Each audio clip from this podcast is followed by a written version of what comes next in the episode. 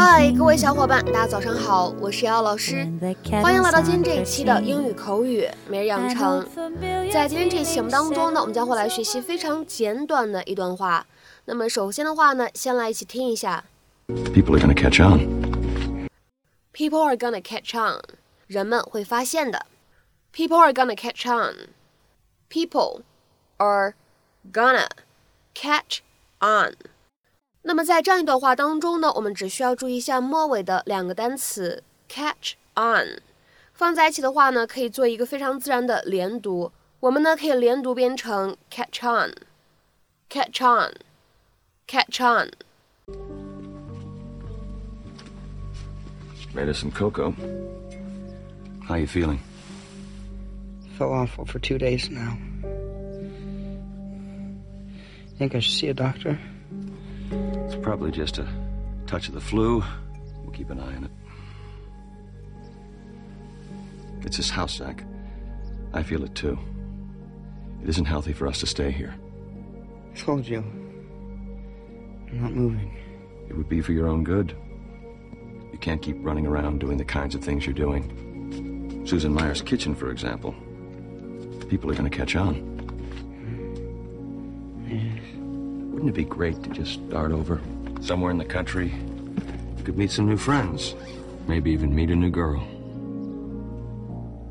How about I let you sleep on it? We'll talk about moving tomorrow. 那么在今天这一期节目当中呢，我们来学习一个非常有意思的短语，叫做 catch on。大家呢可能经常会在看美剧或者说看电影的时候见过这样一个短语。那么这样一个短语什么样的意思呢？我们一起来学习一下。 首先的话呢，来看一下这样一个短语它的第一层含义：to learn or to understand something, sometimes after an initial struggle to do so。明白或者呢理解了某事，有的时候呢只在经过了最初的努力之后呢才明白。to learn or to understand something, sometimes after an initial struggle to do so。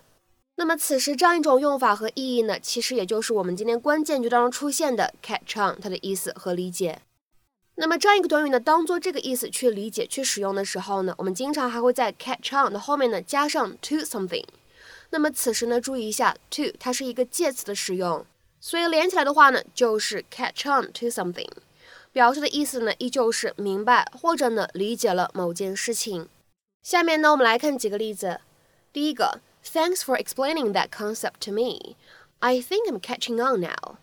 谢谢你向我解释这个概念，我想我现在明白了。Thanks for explaining that concept to me. I think I'm catching on now. 下面呢，我们再来看一下第二个例子。I finally caught on to what she was talking about. 我最后终于弄懂了她在说什么。I finally caught on to what she was talking about. 下面呢，我们再来看一下第三个例子。It takes a while for me to catch on。我需要一段时间才能理解这个事情， 或者说呢，我需要一段时间才能明白这个事情。It takes a while for me to catch on。下面呢，再来看一下这样一个例子：He is very quick to catch on to things。他理解、明白事物的能力很强。He is very quick to catch on to things。下面呢，再来一起看一下这样一个短语 catch on 它的第二层含义和用法。可以用来表示变得流行。If something catches on, it becomes popular。下面呢，我们来看几个例子。 第一个，The idea has been around for ages without catching on。那个观点、那个看法很久以前就有了，一直没有火起来。The idea has been around for ages without catching on。下面呢，我们再来看一下第二个例子。Skateboarding caught on quickly。滑板运动很快就流行了起来。或者说呢，滑板运动很快就火了起来。Skateboarding caught on quickly。下面呢，我们再来看一下这样一个例子 ：Judging by my students, that obnoxious song is really starting to catch on。从我的学生们的表现来判断，那首讨厌的歌真的开始流行起来了。Judging by my students, that obnoxious song is really starting to catch on。下面呢，我们再来看一下本期节目当中的最后一个例子。I hope our new product catches on with children. 我希望我们的新产品能受到孩子们的喜爱。 I hope our new product catches on with children. 那么此时这样一个例子当中，什么叫做 catch on with somebody？它的话呢，用法和意义就相当于 be popular with somebody。所以的话呢，这样一个例子，我们也可以说成是 I hope our new product is popular with children，都是一样的意思，可以互换使用。那么在今天节目的末尾呢，请各位同学尝试翻译下面这样一句话，并留言在文章的留言区。Mary 听不懂任何笑话。Mary 听不懂任何笑话。那么这样一句话应该如何去使用我们刚刚学习过的动词短语 catch on 去造句呢？期待各位同学的踊跃发言。我们今天的分享呢，就先到这里。See you.